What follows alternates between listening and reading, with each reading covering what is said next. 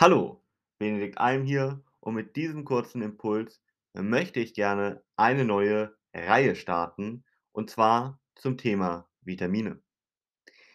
Nachdem ich in meiner letzten Folge darüber gesprochen habe, welche Mineralstoffe, ja, welche Mineralien und Spurenelemente du wirklich brauchst und woran du wirklich einen Mangel erkennst, ja, und zwar am Ende genauso wie bei Vitaminen nur an einem Bluttest, ja, und dass du hier nicht wahllos irgendwelche Nahrungsergänzungsmittel einnehmen solltest, weil irgendein, in Anführungszeichen, Pseudo-Experte sich anmaßt, äh, dich in Anführungszeichen besser zu kennen. Er kann dir aber gar nicht gerecht werden, wenn er nicht deine individuelle Situation kennt. Er weiß ja gar nicht, ob du tatsächlich einen Mangel an bestimmten Vitaminen, Mineralien oder Spurenelementen hast, wenn du kein Blutbild ihm gezeigt hast. Woran macht er das fest? Und dann, selbst wenn du dieses Blutbild hast und Mangel festgestellt hast, dann musst du ja auch gucken, wie viel du persönlich überhaupt im Mangel bist. Ja? Und dieses bisschen sozusagen ausgleichen. Vielleicht ist dein Mangel nur ein ganz bisschen, aber bei einer anderen Person viel größer. Und dann brauchen die verschiedenen Leute natürlich auch unterschiedliche Nahrungsergänzungsmittel in den jeweiligen Fällen, beziehungsweise müssen sich unterschiedlich ernähren. Dementsprechend, wichtigster Tipp, lass dich hier niemals Massen abfertigen.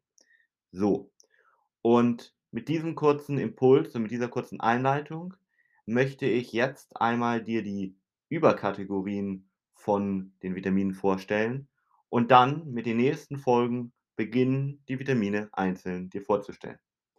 Und zwar gibt es einmal die sogenannten wasserlöslichen Vitamine.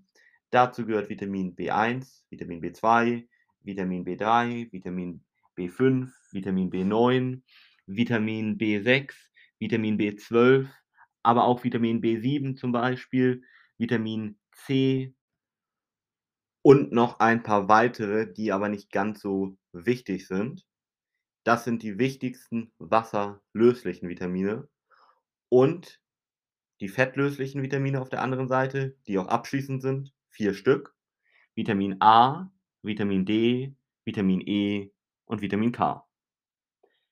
Und jetzt in der nächsten Folge werden wir uns dann mit Vitamin B1 oder auch Thiamin genannt beschäftigen, welche Funktion es im Körper hat und natürlich, wie du es optimal decken kannst, einerseits von der Dosierung her und andererseits von welcher Nahrungsquelle am besten. In diesem Sinne hören wir uns in der nächsten Folge. Dein Benedikt Alm.